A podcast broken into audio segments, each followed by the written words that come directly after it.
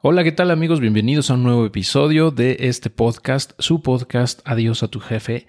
Los saluda Héctor Sosa con muchísimo, muchísimo gusto. Espero estén teniendo una excelente semana. Y bueno, en esta ocasión les quiero compartir eh, algunos eh, conceptos que pues aprendí hace ya algunos años en un libro fascinante que si no han leído les recomiendo lo hagan.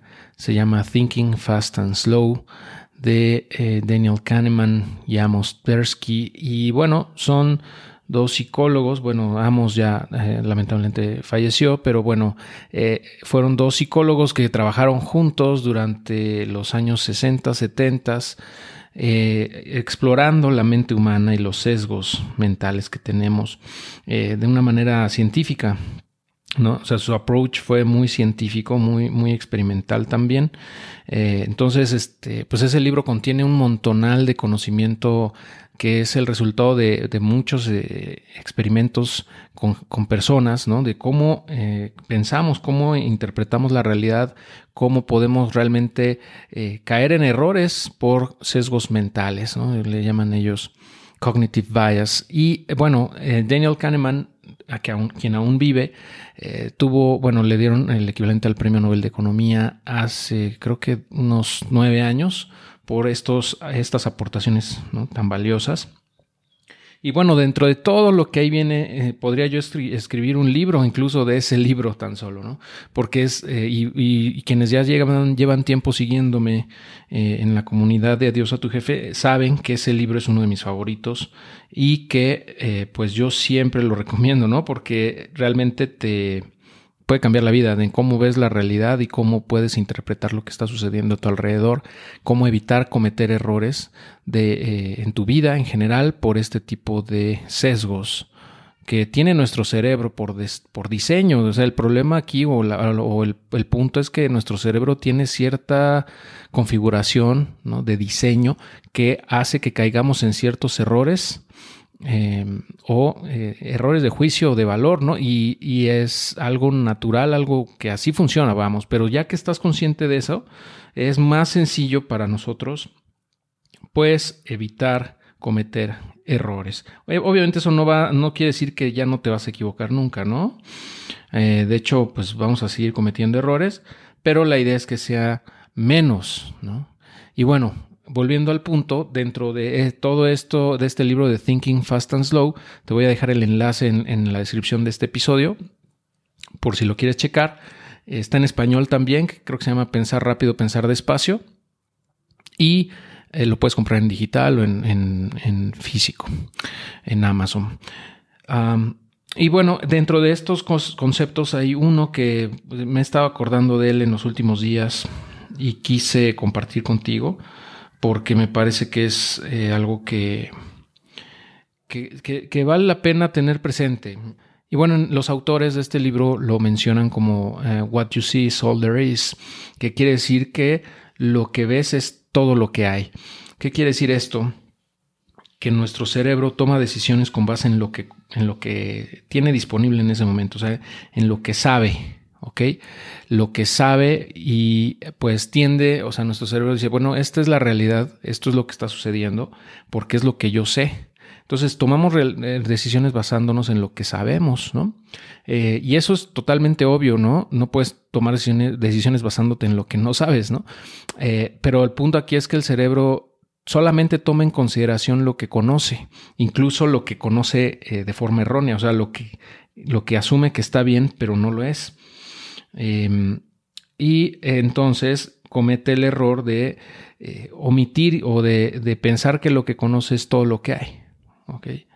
Básicamente esa es la idea. Y pues para alguien que está familiarizado con temas de psicología, probablemente esto ya lo sepa, ¿no? Y no es nada nuevo, pero creo que es algo importante para que la gente en general, aunque no esté familiarizada con todos estos conceptos, lo entienda. Y es que lo que pasa aquí es que nuestro cerebro siempre va a tratar de minimizar el esfuerzo a realizar.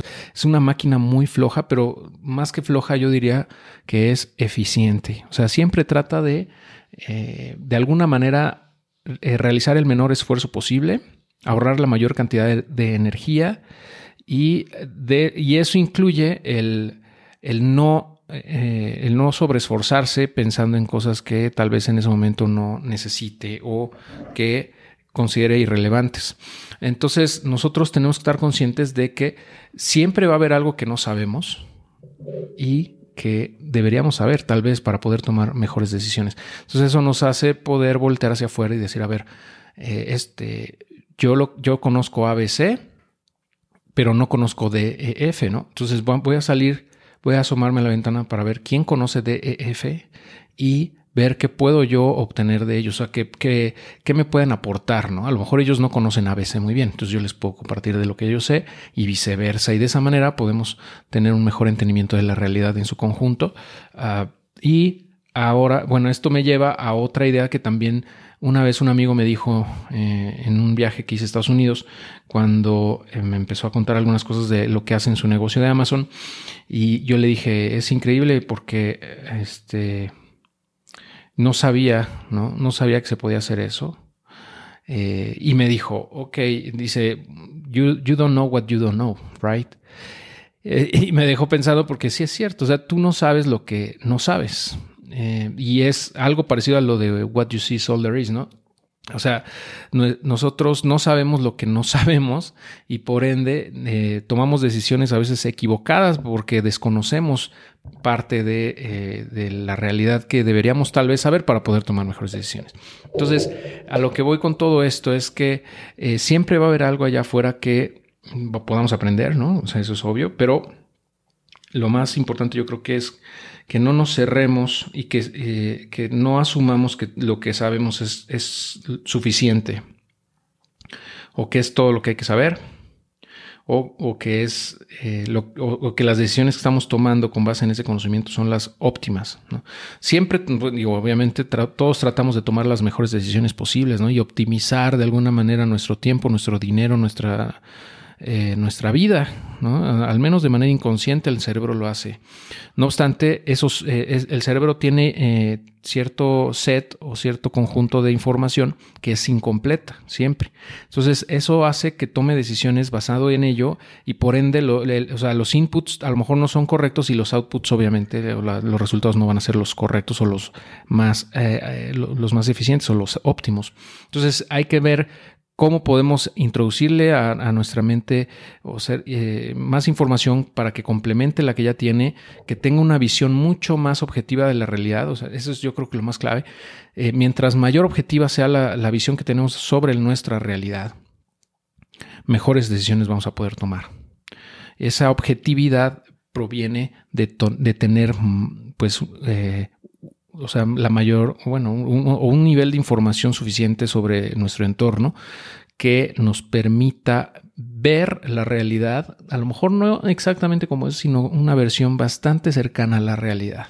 Realmente nuestro cerebro yo pienso que no tiene la capacidad de realmente entender al 100% cómo funciona el universo y nuestra realidad en general, al menos por ahora, pero eh, si tenemos una, una visualización o un entendimiento eh, lo más cercano a la realidad eh, del, de, de, nuestro, uh, de nuestro entorno, de nuestra existencia, podemos tomar mejores decisiones. Entonces, eh, con eso te quiero dejar estos dos conceptos del what you see is all there is y el you don't know what you don't know, que eso me hace cuestionarme, todo el tiempo me cuestiono eh, si lo que sé es correcto. ¿no? Realmente eso al final te debe llevar a eso, ¿no? a, autocuestionarte todo el tiempo. Esto, esto es lo que yo asumo, ¿no? Por ejemplo, asumo eh, cierta situación, cierto, ciertas cosas sobre algún tema, eh, porque es lo que yo sé, pero en realidad muy probablemente lo que yo sé no sea lo más adecuado o lo más correcto. A lo mejor hay conceptos que no conozco y que debería de entender, ¿no? Para poder tener una mejor... Eh, comprensión del tema. Entonces, hasta aquí no me quiero extender demasiado porque eh, a lo mejor para ti podría estar cantinfleando ya en este punto. Espero no haberte aburrido. Y eh, pues te dejo por el momento. Nos estamos escuchando muy pronto. Te deseo, como siempre, que tengas una excelente semana. Hasta pronto.